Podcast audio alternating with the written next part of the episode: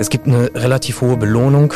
Darüber hinaus ist bekannt, dass zwei der Terroristen ja, im Raum Ostwestfalen-Lippe in Bielefeld und Porta Westfalica gleich mehrere Autos gekauft haben sollen, die ähm, während der, der Raubüberfälle in den letzten ja, gut, gut 23 Jahren, 24 Jahren für die äh, Fluchten genutzt worden waren. Da gab es insgesamt vier Raubüberfälle auf Geldtransporter, zum Teil vollendet, teils aber auch nur blieb es beim Versuch. Ostwestfälle, der True Crime Podcast der Neuen Westfälischen. Wir sprechen mit Richtern, Zeugen, Ermittlern und Redakteuren der Neuen Westfälischen über Kriminalfälle aus unserer Region. Spannend, nah und made in OWL. In dieser Episode von Ostwestfälle sprechen wir über die Rote Armee-Fraktion, die sogenannte RAF.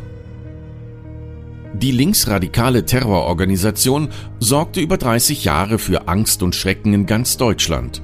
Ihre Ziele waren Personen aus Politik und Wirtschaft sowie militärische Einrichtungen, Kaufhäuser oder Gefängnisse. 1991 verübte die RAF ihren letzten Mord an Detlef Rohwedder. 1993 den letzten Anschlag auf die JVA Weiterstadt. 1998 erklärte die Terrororganisation ihre Selbstauflösung. Im Juni 2011 wurde das letzte RAF-Mitglied aus der Haft entlassen. Nach ehemaligen Angehörigen wird aber bis heute gefahndet. Und die Spur der drei ehemaligen Terroristen Ernst Volker Staub, Burkhard Garwig und Daniela Klette führt auch nach Ostwestfalen-Lippe. Sie sind hier in der Region untergetaucht. Das Landeskriminalamt in Niedersachsen rechnet dem Trio zwölf Raubstraftaten in der Zeit von 1999 bis 2016 zu. Nach wie vor befinden sich die Täter, nach denen auch wegen versuchten Mordes gesucht wird, auf der Flucht. Wie lebt es sich im Untergrund?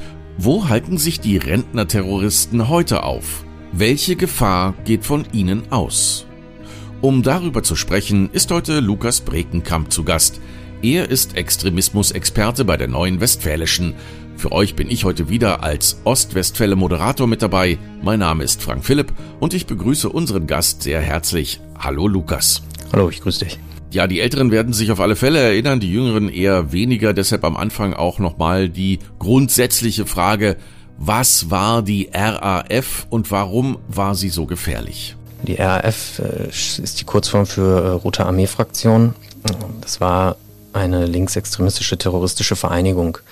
Die haben sich ähm, circa im Jahr 1970 gegründet ähm, und in der Folge, in den Jahrzehnten darauf, mehrere äh, Anschläge verübt, ähm, haben dabei mehr als 30 Menschen getötet. Ich glaube, mehr als 200 Menschen wurden, wurden verletzt. Die Anschläge richteten sich ähm, vor allem gegen Vertreter aus Politik, Wirtschaft, deren Umfeld aber auch die Polizei oder die amerikanischen Soldaten, die zu dem Zeitpunkt noch in Deutschland stationiert waren. Nun gibt es die Rote Armee-Fraktion ja seit 1998 nicht mehr. Ähm, die RAF hatte sich ja selbst aufgelöst. Was ist eigentlich mit den ganzen Mitgliedern passiert? Nun, viele Mitglieder wurden letztendlich auch verurteilt, beziehungsweise schon während ihrer Zeit ähm, bei der RAF entweder, entweder verhaftet oder sogar auch getötet. Ähm, es gibt einzelne ehemalige Mitglieder, man muss zum Teil auch von mutmaßlichen Mitgliedern sprechen, weil deren Verbleib komplett ungeklärt ist, die äh, abgetaucht sind. Ähm, beispielsweise ist eine Person, beispielsweise ist eine Frau äh, mit dem Namen Ingeborg Barz äh, verschwunden. Es gab die Gerüchte innerhalb der RAF, beziehungsweise es wurde ähm, von, von mehrerer Seite gesagt, dass sie wohl von einem Führungsmitglied, Andreas Bader, erschossen äh, worden ist. Dafür gibt es allerdings letztendlich keine richtigen Belege. Es gab mal einen Leichenfund im Großraum München, der völlig skelettiert war.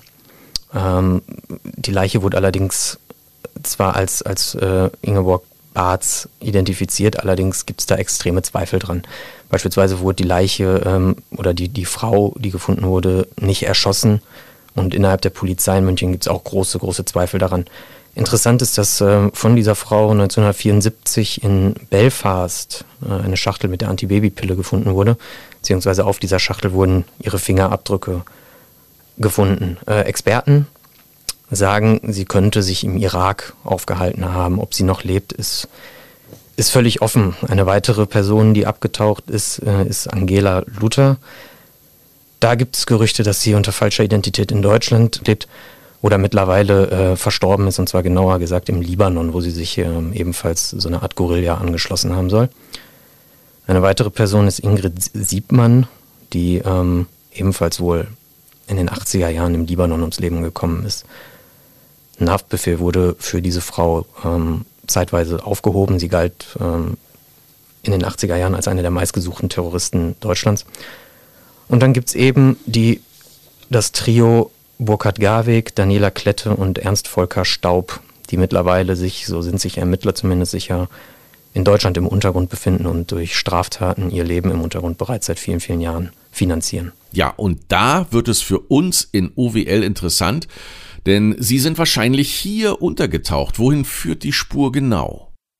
Ja, wohin die Spur genau führt, ist erstmal sehr, sehr schwer zu sagen. Mittlerweile ist sich das Landeskriminalamt in Niedersachsen, die so ein bisschen federführend äh, bei der Ermittlung bzw. bei der Fahndung nach diesen Tätern äh, agiert, die sind sich sicher, dass insgesamt äh, zwölf Raubüberfälle auf das Konto der Terroristen geht. Die meisten dieser Raubüberfälle fanden in Niedersachsen statt, beispielsweise in ähm, Osnabrück, in Nordheim, Wolfsburg, Hildesheim, in der Nähe von Wolfenbüttel, das ist bei Braunschweig, das ist bei Braunschweig, aber eben auch in Nordrhein-Westfalen, unter anderem eben auch in Ostwestfalen Lippe und zwar im Kreis Herford in Löhne.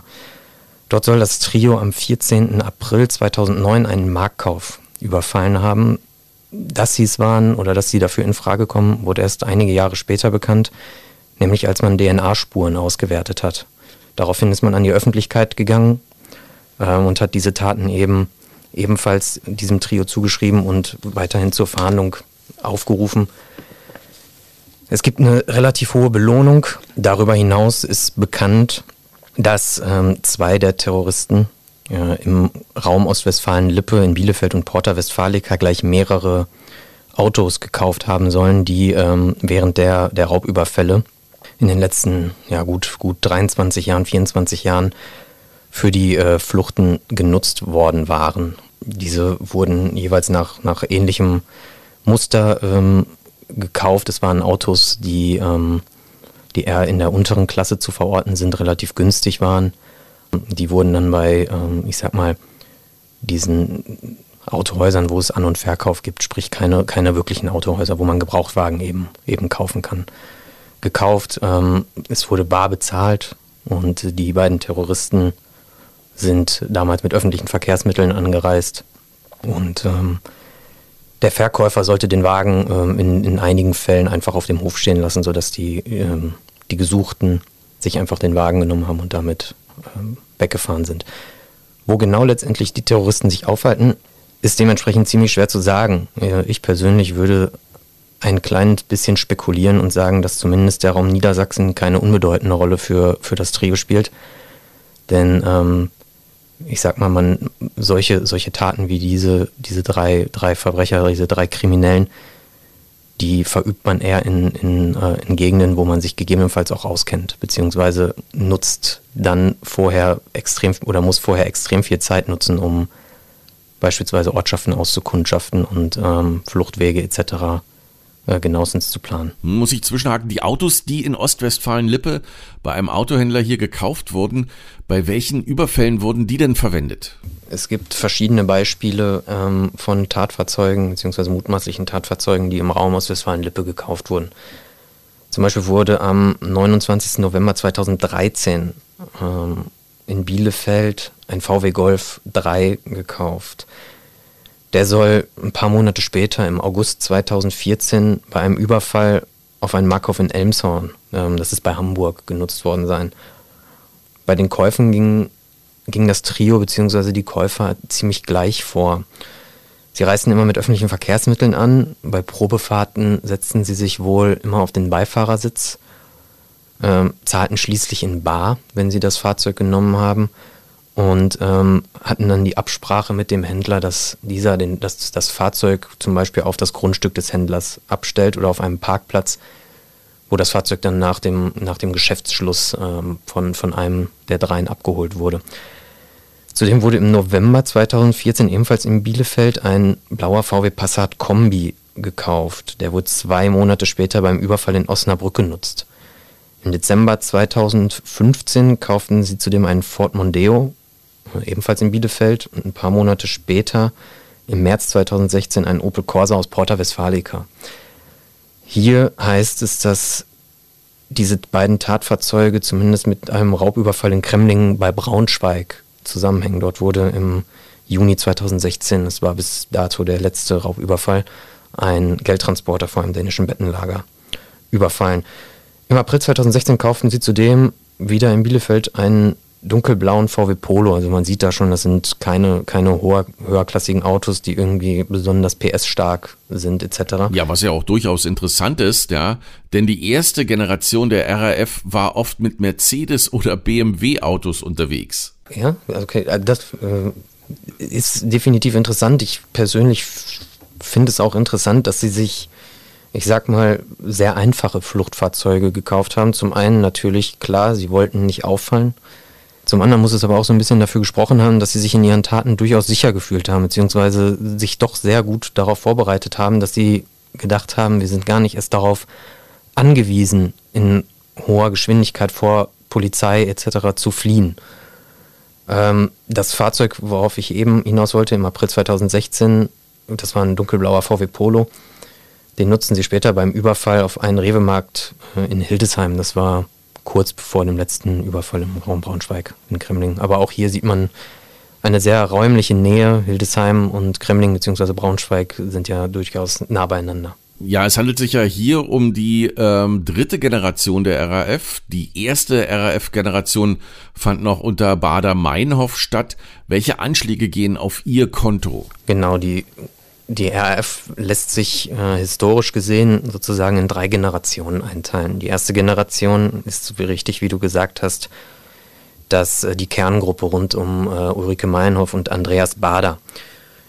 Ähm, Bader hat auch letztendlich, oder beziehungsweise einen Vorfall mit Andreas Bader hat auch letztendlich, ich sag mal, inoffiziell die Gründung der RAF eingeläutet. Und zwar wurde dieser im Mai 1970 ähm, sehr gewaltsam von, von ähm, Personen aus seinem Umfeld ähm, aus, aus der Haft beziehungsweise im Rahmen der Haft befreit und ist äh, seitdem in den Untergrund untergetaucht. Die zweite Generation hat sich so ein bisschen, ich sag mal, gebildet, als die, die erste Generation beziehungsweise der Kern der ersten Generation in Haft war.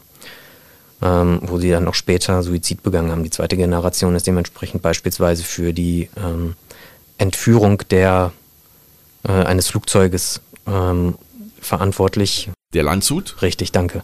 Mit äh, dieser Entführung wollte man die verurteilten Terroristen und RAF-Mitglieder letztendlich frei erpressen, aber ich meine, in Mogadischu, Somalia war es, wurde letztendlich das Flugzeug gestürmt und ähm, die Entführung beendet. Und die dritte Generation, die hat sich relativ spät gegründet. Ähm, so heißt es zumindest in Berichten, soll sich aus so circa 20 Personen zusammengesetzt haben. Darunter auch das mittlerweile gesuchte Trio um Burkhard Garwig, Daniela Klette und Ernst Volker Staub. Es gab auch in dieser Zeit noch ähm, Morde, der letzte 1991. Und es gab auch andere Formen von Anschlägen. Beispielsweise wird dem Trio oder Teilen des Trios ähm, nachgesagt, beziehungsweise anhand von DNA-Spuren bestätigt, dass sie an einem Sprengstoffanschlag auf eine JVA war es, glaube ich, äh, beteiligt gewesen sein sollen. Damals gab es wohl keinen Personenschaden, wenn ich mich recht entsinne. Allerdings eben enormen Sachschaden. Kannst du uns nochmal genau erklären, wie gingen die Täter bei ihren Überfällen genau vor? Hier muss man sagen, dass die Polizei damals nicht viel zu dem richtigen Modus operandi ähm, herausgegeben hat. Es gab damals Berichte von der Neuen Westfälischen darüber, dass die Täter wohl eine, eine Kassiererin äh, in einen eigentlich gesonderten, nur für Mitarbeiter bestimmten Raum gedrängt haben. In diesem Raum oder an diesem Raum befand sich dann eben auch der, der Tresorraum, wo ähm, die Täter schließlich dann äh, ihr Bargeld erbeuteten. Wahrscheinlich muss man natürlich auch sagen, bewaffnet. Ähm, die Fälle davor haben gezeigt, dass äh, die Taten sehr, sehr professionell durchgeführt äh, wurden und das muss man auch äh, im Fall des äh, Markkaufs in Löhne davon muss man auch im Falle des Markhaus in Löhne ausgehen. Denn, so hieß es damals in Berichten, haben die Kunden bzw. haben auch andere Mitarbeiter wenig bis überhaupt gar nichts davon mitbekommen, dass, dass äh, im Hinterraum ein Überfall gerade stattfindet. Ganz interessanter Aspekt, den du da erwähnst. Ähm, geht denn von der RAF eine Gefahr für die Bevölkerung jetzt aus? Pauschal kann man das natürlich nicht sagen. Man weiß natürlich, ähm, dass, dass die Gruppe bewaffnet sein muss. Immerhin haben äh, teils sehr schwere Waffen bei den Überfällen eine Rolle gespielt.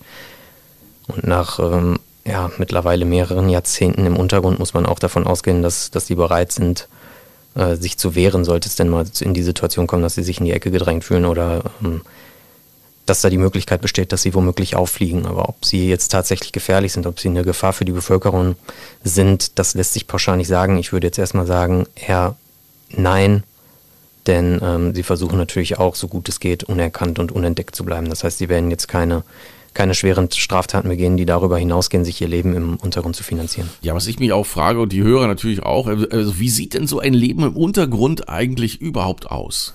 Tja, darüber kann man letztendlich nur spekulieren. Ähm, man kann davon ausgehen, dass, dass sie unter falscher Identität leben. Ob in Deutschland oder im Ausland, da sind sich auch Ermittler nicht wirklich sicher.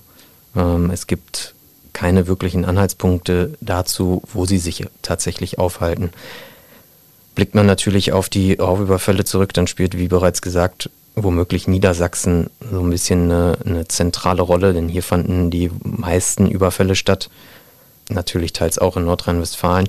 Ermittler hatten in einer Fahndung bzw. in einer Pressemitteilung vor vielen Jahren mal geschrieben, dass für sie äh, der Raum Osnabrück, Bielefeld, Porta Westfalica durchaus von Interesse ist, weil sie davon ausgehen, dass die ähm, dass das Trio hier in der Vergangenheit durchaus aktiv war, was man natürlich auch daran sieht, dass zum einen ein Raubüberfall hier stattgefunden hat und zum anderen, dass gleich mehrere Tatfahrzeuge in diesem Raum gekauft wurden. Ja, was glaubst du, warum haben sie sich gerade unsere Region hier ausgesucht? Tja, da kann man letztendlich auch nur spekulieren. Die räumliche Nähe verschiedener Ziele für die Raubüberfälle haben durchaus eine gewisse Nähe. Wolfsburg, Hildesheim, Großraum Braunschweig beispielsweise und Celle würde ich jetzt als relativ dicht beieinander sehen. Osnabrück und Löhne sind ebenfalls nicht weit voneinander. Ebenso der, der Ort Nordheim ist auch nicht sonderlich weit entfernt. Duisburg und Bochum ist beides im Ruhrgebiet. Man könnte jetzt spekulieren und so ein bisschen sagen, dass sie sich vielleicht Ziele genutzt haben oder äh, gesucht haben, die ein bisschen näher beieinander liegen. Allerdings ist das alles nur, nur Spekulation. Kann man sich das so vorstellen, äh, das Leben im Untergrund so ein bisschen wie so eine Terroristen-WG, dass sie alle zusammen sind?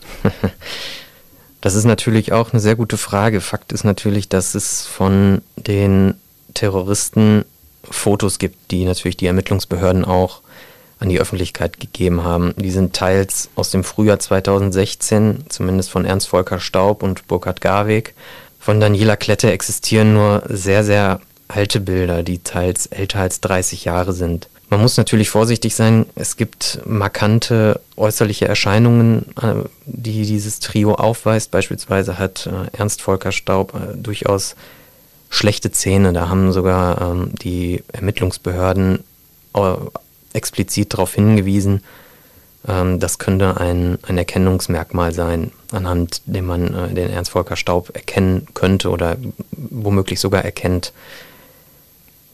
Sie werden natürlich auch vorsichtig agieren, sprich, sie werden nicht, äh, werden kein, keine Anstalten machen, groß aufzufallen, wie ich bereits ausgeführt habe, durch beispielsweise unnötige Straftaten oder sowas.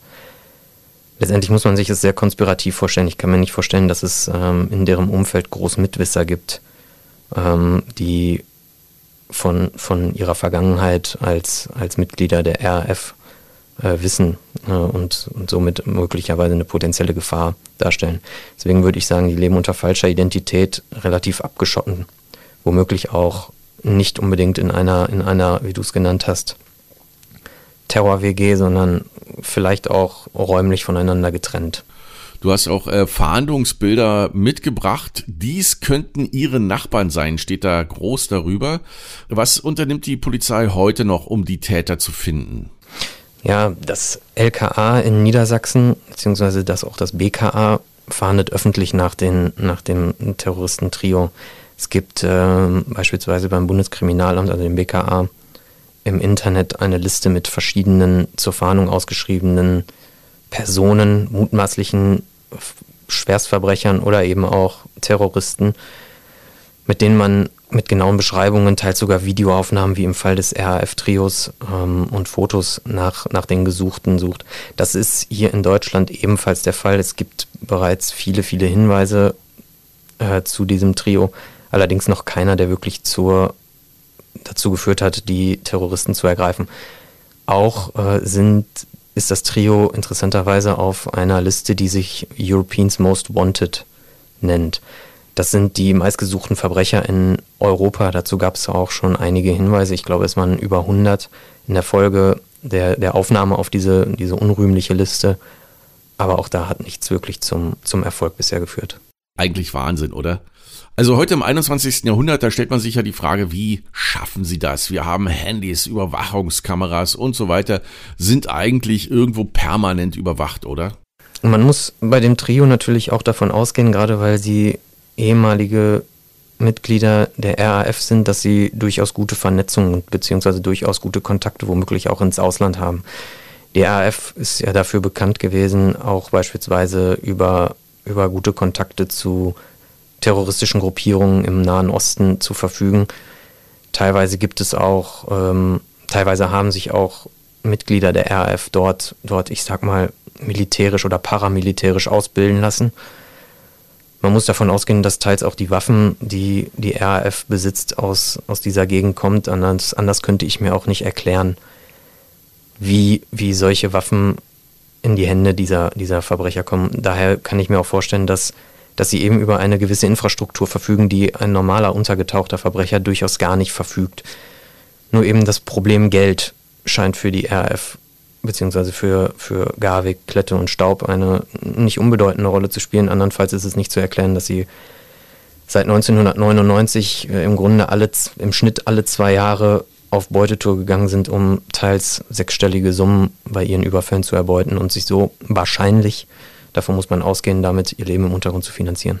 Und bei einem der Überfälle, das muss ich auch nochmal anfügen, in Niedersachsen, da wurde sogar eine Panzerfaust benutzt tatsächlich nicht nur bei einem, äh, so mein Stand der Dinge. Die Panzerfaust wurde wohl bei mehreren äh, Raubüberfällen benutzt, nämlich dann, wenn es darum ging, Geldtransporter zu überfallen.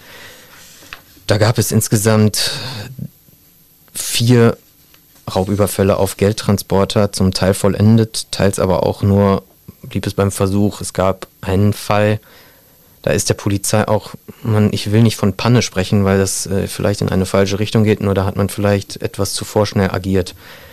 Und zwar wurde in 2016, das ist Stand jetzt erstmal der letzte Raubüberfall der RAF, im Sommer 2016 in Kremling, das ist im Großraum Braunschweig, ein Geldtransporter vor einem dänischen Bettenlager überfallen und ausgeraubt. Es gab damals, ich müsste jetzt lügen, ich glaube, es waren, war eine sehr, sehr hohe, hohe Summe, die erbeutet wurde. Im Vorfeld, schon, schon durchaus mehrere Wochen vorher, hat die Polizei Hinweise erhalten, dass einer der Gesuchten ja, den, den, den späteren Tatort auskundschaftet oder womöglich auskundschaftet. Daraufhin hat die Polizei begonnen, den Tatort zu observieren, hat allerdings dann nach geraumer Zeit, nachdem eben nichts passiert ist, die Observation abgebrochen muss man natürlich auch verstehen, das sind natürlich auch enorme personelle Aufwände, die es bedeutet, so eine Observation überhaupt aufrechtzuerhalten. Ähm, gerade wenn, wenn die Hinweise dazu eher vage sind bzw. waren. Ironischerweise kam es dann wenig später tatsächlich zu dem Raubüberfall auf diesen Geldtransporter, in dem neben der Panzerfaust laut Berichten auch eine Kalaschnikow, so eine genannte AK-47 benutzt wurde ja, mal angenommen, Sie sind hier in OWL wirklich untergetaucht. Wie sollte man reagieren? Wie sollte ich reagieren, wenn ich Sie sehe oder erkenne? Ich glaube, da gilt genau dasselbe wie für alle Straftäter, die gesucht sind. Man sollte nicht auf eigene Faust handeln. Die Polizei warnt ja immer eindringlichst davor, sowas zu tun, gerade dann, wenn man davon ausgehen muss, dass die Täter bewaffnet sind. Das muss man in dem Fall auch, ich könnte jetzt spekulieren und sagen, müsste jetzt spekulieren, ob sie durchgehend bewaffnet sind, aber man weiß ja natürlich, dass sie zumindest Waffen besitzen, wenn sie die eben bei Raubüberfällen eingesetzt haben. Daher ist es wichtig, in diesem Fall einfach die Polizei zu rufen ähm, und die auf, auf, die, auf die Sichtung bzw. darauf aufmerksam zu machen, wo man die Kriminellen, wo man die Gesuchten entdeckt hat. Nun bist du ja der Extremismus-Experte hier bei der NW. Wie ist deine Einschätzung? Glaubst du, dass die Täter noch irgendwie gefasst werden oder sie sich ihr Leben im Untergrund weiter durch Überfälle jetzt zu finanzieren, bis alle irgendwann sterben? Was meinst du? Man muss jetzt mal ein, ein ganz kleines bisschen auf die Zahlen gucken. Der letzte Überfall war im Sommer 2016. Das heißt, seit knapp sieben Jahren gab es keinen Raubüberfall mehr, der zumindest der, diesem gesuchten Trio zugeschrieben wird. Das kann verschiedene Gründe haben. Entweder sind sie mittlerweile längst verschwunden und gar nicht mehr in Deutschland, wovon ich jetzt theoretisch ausgehen würde. Die, ähm, das Trio ist alle, sind 54, 58 und 68 geboren. Das heißt, sie sind noch nicht allzu alt, als dass sie womöglich schon alle verstorben wären. Ich halte es durchaus für möglich, dass sie mittlerweile sich im Ausland aufhalten und daher hier gar nicht erst zuschlagen müssen. Wie ihr Leben dann im Ausland aussieht, ob sie sich dort ebenfalls durch kriminelle Handlungen, durch Raubüberfälle, durch andere Straftaten finanzieren, das kann man so nicht sagen. Allerdings muss man ja davon ausgehen, dass wenn sie seit Sommer 2016 nicht mehr zugeschlagen haben, dass dort irgendwas passiert ist. Natürlich ist der Fahndungsdruck enorm äh, in, in dieser Zeit oder kurz darauf ist, ähm, ist einiges öffentlich gemacht worden seitens der Ermittlungsbehörden, beispielsweise, dass ihnen deutlich mehr Taten zugeschrieben wurden als bisher bekannt. Es wurden beispielsweise genauere Orte genannt, die für die Ermittler von Bedeutung sind. Stichwort Ostwestfalen-Lippe wegen der gekauften Autos.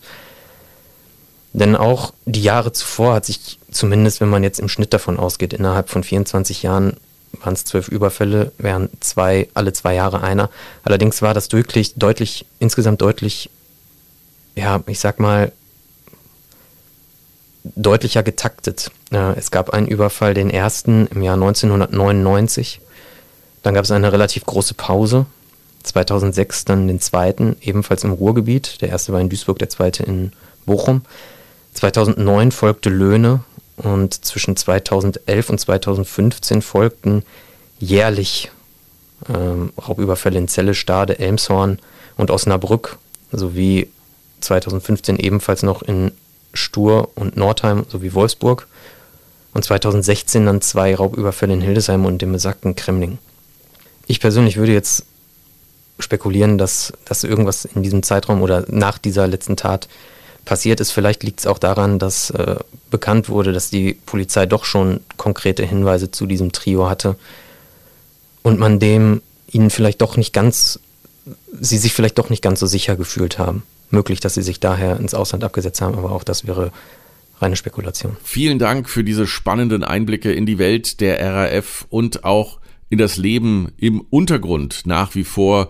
Vielen Dank, Lukas. Sehr gerne.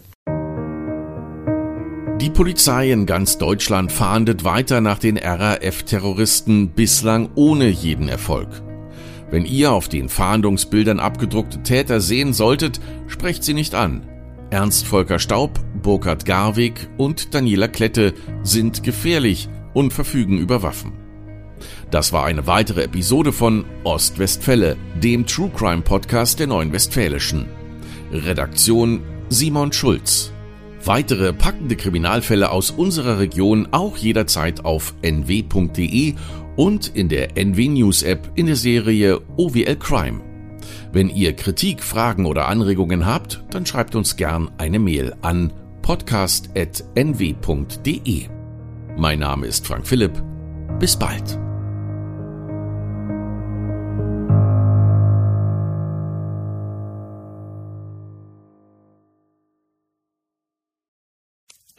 Wenn es Nacht wird, kommen zwei tiefe Stimmen in deinen Podcast-Player, um dich mit ihren Geschichten ins Bett zu bringen. Rote Bar ist dein Einschlaf-Podcast zum Einkuscheln und Wegschlummern. Ich hatte mal eine Freundin, wenn wir zusammen im Urlaub waren, dann ging sie im Pool und dann guckte sie mich an. Ah, oh, ich hab schon gemacht. Ah. Dann ins Meer. Ah, oh, ich hab schon gemacht. Und die macht immer direkt überall ins Wasser rein. Was war sie für eine Rasse? Ein Collie oder? Eine Blondine. Hör ihn zweimal, dreimal, zehnmal und schlaf immer wieder dabei ein. Tim und Matze brummen dich zur Late Night in den Schlaf. Was hältst du so von dickeren Bettdecken? Ich bin sowieso ein kleines Heizkraftwerk im Bett. Ist wirklich so. Ich entwickle wahnsinnige Hitze nachts. Ich schwitze Ja. auch oftmals sehr viel. Na, wenn jemand an mir klebt, das Ach, kann wenn man nicht so zu leiden. zweit, kannst du nicht haben. Ja, zu zweit schon, aber bitte, bitte ein bisschen Abstand halten. Also so einschlafen ist okay, aber dann bitte irgendwann lösen und in seinen Bereich rüberrollen. Ich schlafe besser, wenn ich zu zweit schlafe. Ich glaube, es ist Gewohnheit. Das kann sein. Ich glaube, wenn man sich ein halbes Jahr hinter seinen Chef legen würde, dann würde man den von heute auf morgen vermissen. Das ist so ein bisschen wie das Stockholm-Syndrom. Kennst du das? Wenn der Entführer von einem lässt, dann vermisst man den. Schöne Träume mit Rote Bar Podcast, dem entspanntesten Podcast in Deutschland.